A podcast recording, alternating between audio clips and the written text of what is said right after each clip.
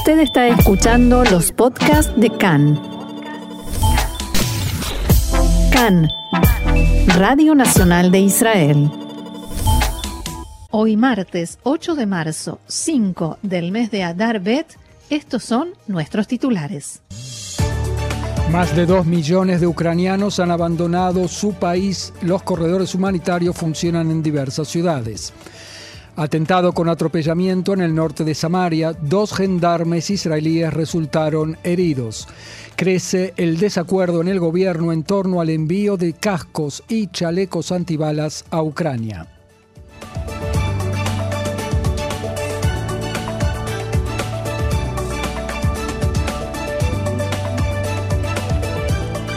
También el Día de la Mujer está presente en nuestro programa de hoy. Vamos al desarrollo de la información. La policía y la Guardia de Frontera refuerzan hoy sus efectivos a raíz de los dos atentados con acuchillamiento ocurridos ayer y anteayer. En el atentado de ayer en la ciudad vieja de Jerusalén resultaron heridos de consideración un policía y un agente de la Guardia Fronteriza durante el enfrentamiento con un palestino que salió del monte del templo y se lanzó contra ellos con un cuchillo desenfundado. El terrorista fue abatido con disparos.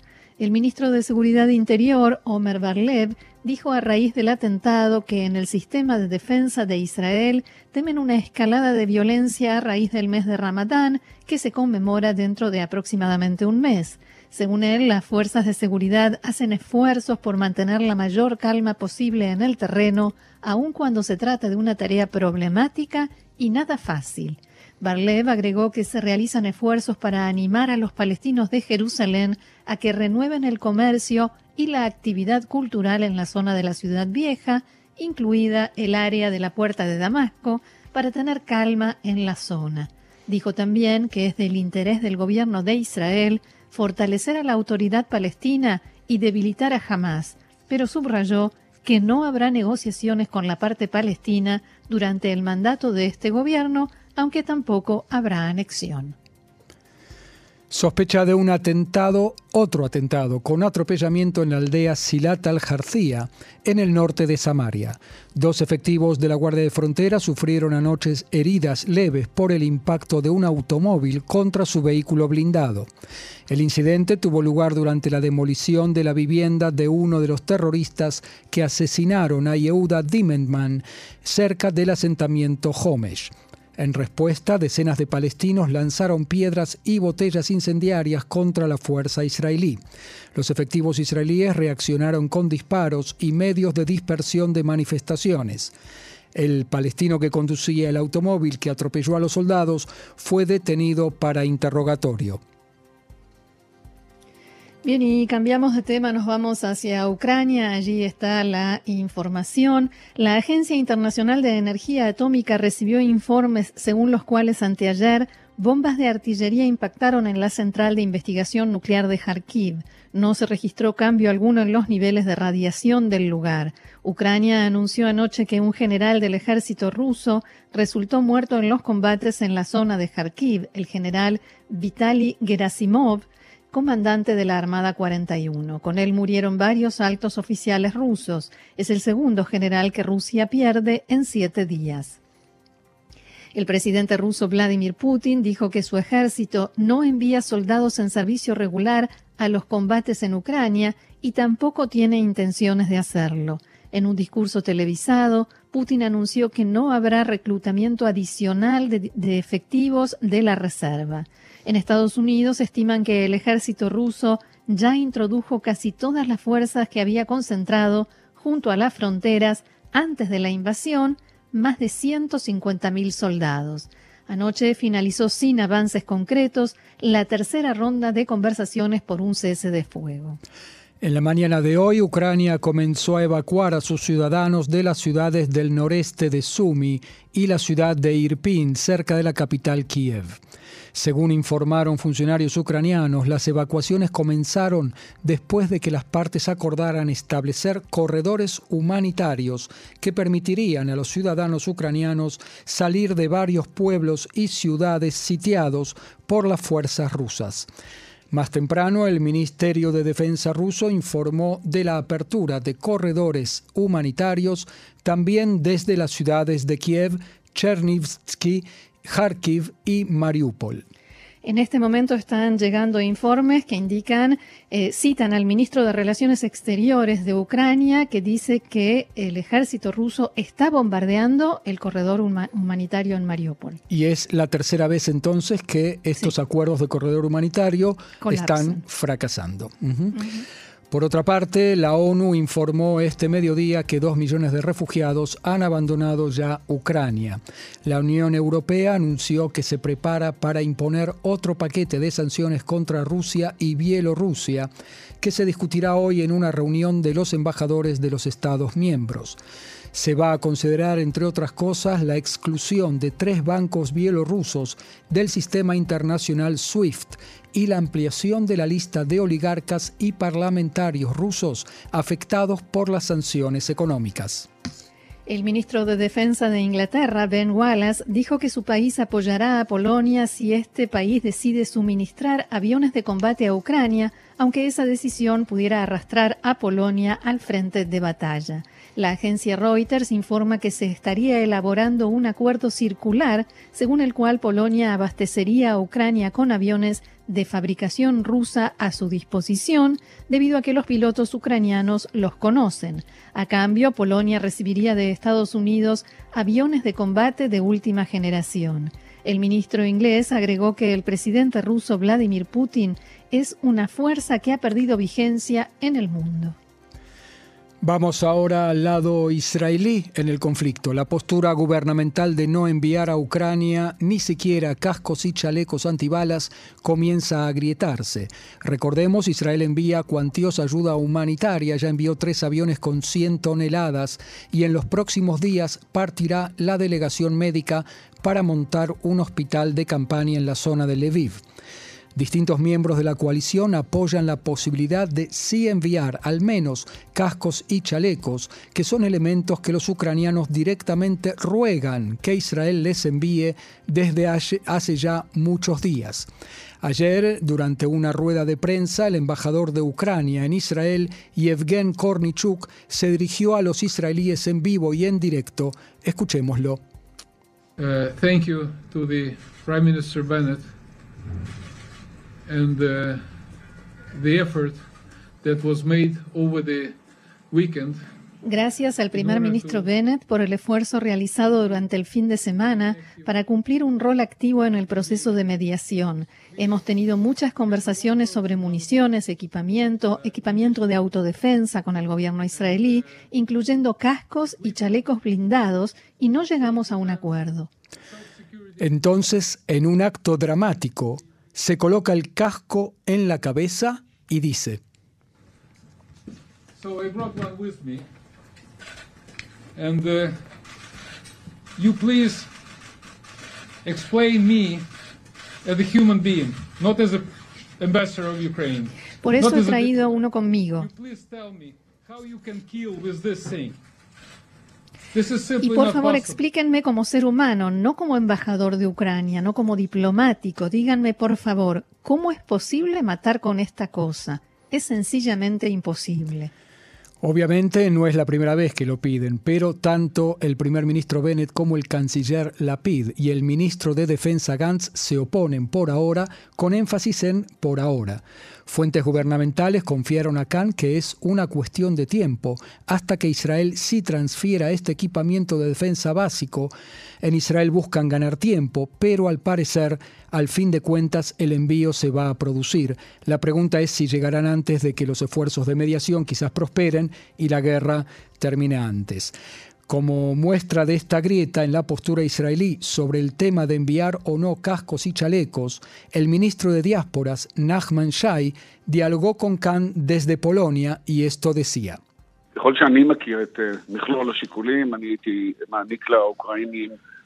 Hasta donde conozco las diversas consideraciones, yo sí enviaría a los ucranianos ese tipo de equipamiento. Eso no va a cambiar el equilibrio de fuerzas militares que está inclinado de modo decisivo a favor de Rusia. En el mismo sentido, ayer tuvo lugar el encuentro en Letonia entre el ministro de Relaciones Exteriores, Yair Lapid, y su par norteamericano, el secretario de Estado, Anthony Blinken. Allí dijo Blinken, por primera vez en forma pública, que Estados Unidos apoya los esfuerzos de mediación que se llevan a cabo entre Rusia y Ucrania, sin dejar de condenar a Rusia por la destrucción que provoca al pueblo ucraniano. Por supuesto, como ya lo informamos, la vacilación israelí tiene que ver con el temor de afectar la libertad de acción de Israel en territorio sirio contra blancos militares iraníes. Recordemos que Rusia controla el espacio aéreo de Siria y es la que da luz verde a Israel para atacar allí, y también porque es importante coordinar tiempo y espacio de modo de no provocar quizás un encontronazo aéreo entre aviones rusos e israelíes. Esa coordinación es vital para Israel y tanto Putin como los ucranianos comprenden esta preocupación. El ministro Lapid puso al tanto en el encuentro a Blinken sobre las gestiones israelíes, incluyendo el encuentro Bennett-Putin del sábado. Blinken le prometió a Lapid, dicen las fuentes en la Cancillería israelí Khan, visitar Israel pronto. Otra de las discusiones en la cúpula israelí está relacionada con la aceptación de refugiados no judíos de Ucrania. La ministra del Interior, Ayelet Shaked, es de la opinión que se debe priorizar los preparativos de Israel para recibir una importante ola de inmigración judía de Ucrania y se debe fijar una política que definió como más moderada en el tema de los refugiados no judíos. Sobre esto decía el ministro de la diáspora, Nachman Shai, en diálogo con Khan.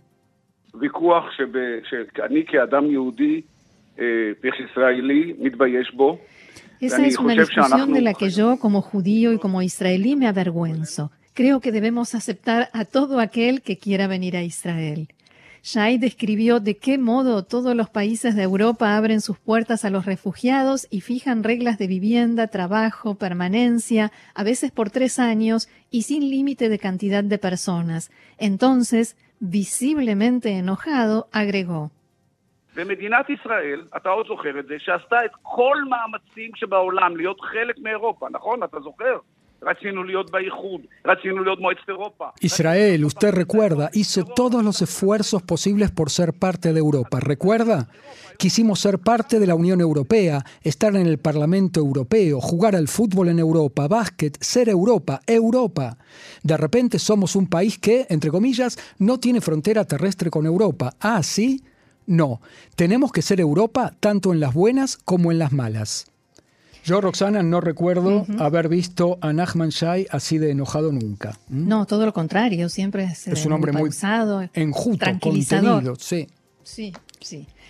Seguimos adelante. El ministro de Relaciones Exteriores de Ucrania, Dmitro Kuleva, se disculpó este mediodía por sus acusaciones contra la compañía aérea israelí El Al.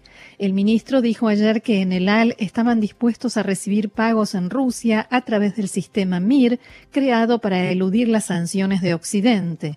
Kuleva aclaró en un mensaje en su cuenta de Twitter que la opción de realizar este pago aparece en el sitio web, pero está bloqueada. Agradezco a Elal por sus acciones humanitarias y me disculpo, agregó. Ayer el ministro ucraniano había escrito que el uso de las tarjetas de crédito rusas por parte de la compañía aérea es una acción inmoral que perjudica las relaciones entre los dos países. Hay quienes prefieren ganar dinero manchado de sangre de ucranianos, había dicho el diplomático. Desde el AL informaron que el uso del sistema MIR está bloqueado desde el 28 de febrero pasado y que la compañía despacha vuelos a Rusia en base al pedido del gobierno de Israel. Continuaremos rescatando israelíes y judíos de Rusia mientras sea posible, finaliza el comunicado. La agencia de noticias iraní Tasnim informó este mediodía que la Guardia Revolucionaria puso en órbita con éxito su segundo satélite militar, el NUR-2. De acuerdo con este informe, NUR-2 está orbitando a una altitud de 500 kilómetros. El primer satélite militar lanzado por la República Islámica en abril de 2020 colocó a Nur o Luz en persa en la órbita de 425 kilómetros sobre la superficie terrestre. Este anuncio se produce en momentos en que las negociaciones sobre el programa nuclear de Irán parecen estar cerca del final hacia la firma de un nuevo acuerdo. Colocar un segundo satélite en el espacio sería un gran avance para el ejército de Irán, lo que generaría preocupaciones sobre los programas tanto nuclear como de misiles de ese país. El ejército estadounidense dice que la misma tecnología balística de largo alcance utilizada para poner satélites en órbita también podría permitir a Teherán lanzar armas de mayor alcance que posiblemente incluyan ojivas nucleares. Información ahora del ámbito local. Los ingresos del Estado de Israel por recaudación de impuestos se dispararon en 2020 en un 22% en comparación con 2019 y alcanzaron los 496 mil millones de shekels. Así surge del informe de ingresos del Estado del Ministerio de Finanzas. El crecimiento en la recaudación se origina en el rápido crecimiento en alta tecnología, en la concreción de ganancias bursátiles y negocios inmobiliarios. También surge del informe que el sistema impositivo israelí logró reducir la desigualdad impositiva en un 6%. Los subsidios abonados redujeron la desigualdad en Israel en otros 14 puntos. En otro orden, falleció ayer a la edad de 81 años Abraham Hirschon, quien fuera ministro de Finanzas y parlamentario por los partidos Likud y Kadima. En el mundo judío era conocido también por haber servido durante muchos años como presidente de la organización Marcha de la Vida, que organiza los viajes a Polonia e Israel en la época del Día de la Shoah y el Día de la Independencia de Israel. En el año 2009, Hirschon fue hallado culpable en varias causas de corrupción y fue sentenciado a cinco años y cinco meses de prisión efectiva. Y una noticia del ámbito cultural, una noticia más amable para terminar nuestro programa de hoy. La Academia Israelí de Cine y Televisión decidió otorgarle el premio Obra de Vida al programa cómico Zeuzé para el año 2021, programa que se transmite por Canal 11 de televisión. Marcelo me hace señas que quiere decir algo y yo creo que va a decir. Yo levanté la mano, eh, señorita maestra, en, eh, porque Zeusé es el programa que durante la guerra del Golfo, en la época que muchos hemos hecho allá, allá por hace 30 años, eh, era el programa que acompañaba a los israelíes con todo tipo de sátiras eh, y que les calmaba los nervios. Y me, y me acuerdo de eso porque hoy lo tuvimos a Nachman Shai. y Nachman Shai, en esa misma guerra, era, lo llamaban la píldora tranquilizante nacional porque él era vocero, era portavoz del ejército israelí en esa época y todos los días salía a la gente que tomara agua. A la con la información, que tomaran agua y uno de los consejos me acuerdo que era ver películas de acción, porque eso calmaba los nervios, sacaba energías. Y estamos hablando también ahora de Zeuzé, el programa donde actúan Moni Moshonov, eh, Doval Glickman, clásicos, clásicos del humor israelí y, por eso te lo quería mencionar. Claro que sí, se emitió entre 1978 y 1998, primero en Canal 1, después en Canal 2 y bueno, ahora reciben este premio, eh, premio Obra de Vida. En la academia explicaron que el programa superó la barrera del tiempo y el espacio y ha influido para bien en la moral nacional y el debate público en Israel durante años. Dijeron también que no tiene límites de público target en tipo o edad, no tiene fecha de vencimiento y representa todo lo que se define como israelí y por eso se merece este premio. La ceremonia de entrega de los premios tendrá lugar en unas dos semanas. Y por si nuestro público no se enteró, está de nuevo eh, en, Canal, 11 de Cannes.